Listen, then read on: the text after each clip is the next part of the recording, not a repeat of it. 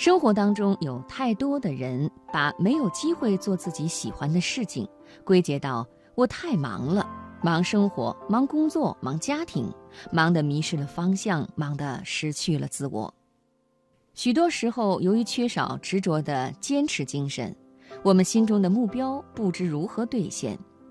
与其迷茫，不如学习别人，想干什么一直干。一直在按照自己的节奏和方向日夜兼程。接下来我要跟朋友们分享的这篇文章，作者是林特特。林特特，一九七九年出生，安徽合肥人，毕业于中国人民大学清史研究所，做过教师、编辑，在国内多家报纸、杂志开设专栏，国内新晋畅销书作家，在八零后、九零后读者中拥有较高人气。在中国青年报、外滩画报等多家媒体开设个人专栏，他也一样忙，但是他却能忙里偷闲，给自己一片安静的空间，意气风发地去做自己喜欢做的事情，积极行动起来，哪有时间挤不出来呢？接下来我们就听听他写的文章，了解他是如何走上写作这条路的。我从前总是抱怨没有完整的时间和空间写作。那个时候我刚离开校园，跟《欢乐颂》里演的一样，我和朋友们合租，我们一起做饭，轮流刷碗、看电影、聊八卦，各自恋爱。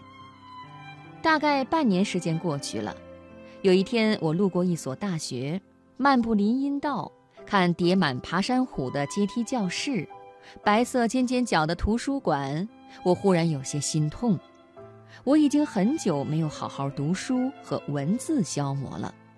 可是现在，支离破碎的时间，一系列要解决的人生大事，我是不是再也回不去了呢？又有一天，因为工作上的事情，我去观摩一部纪录片。纪录片关于西南联大，几个情节我印象深刻。为生活所迫，闻一多刻印去卖。梅贻琦上街兜售糕点，华罗庚住的地儿楼下就是牲口圈，而他在楼上科研。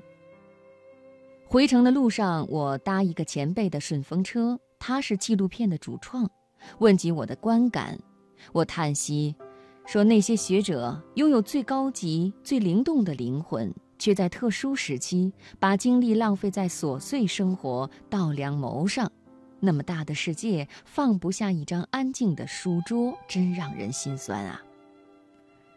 前辈显得诧异，说：“谁告诉你没有一张安静的书桌？你印象中理想的书桌是什么样？”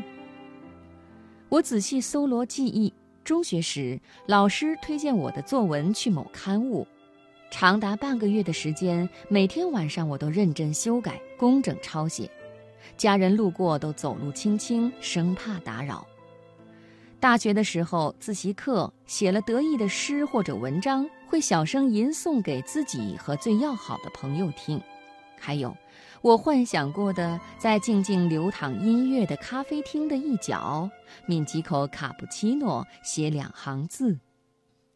前辈忍俊不禁说：“你的意思，学习、读书或者写字是件大事儿，全世界都得为你静音，柴米油盐都不要来分你的心，你只管写，对吗？”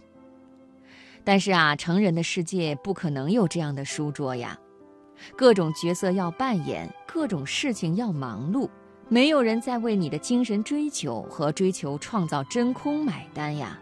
你只能做到想干什么一直干，顺应万变挤时间。他继续说，说到了他眼下的生活，除了纪录片，他刚从海军某部采访回来，在职读 MBA，有个剧本是个人兴趣，请了十天年假打算改完。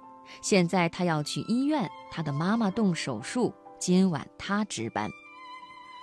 他说啊。等你到了我这个年纪，就会明白，最结实、安静的书桌是你随时可以阅读、思考、创作，哪怕嘈杂、繁忙、阻碍不断，也一直在按照自己的节奏和方向日夜兼程。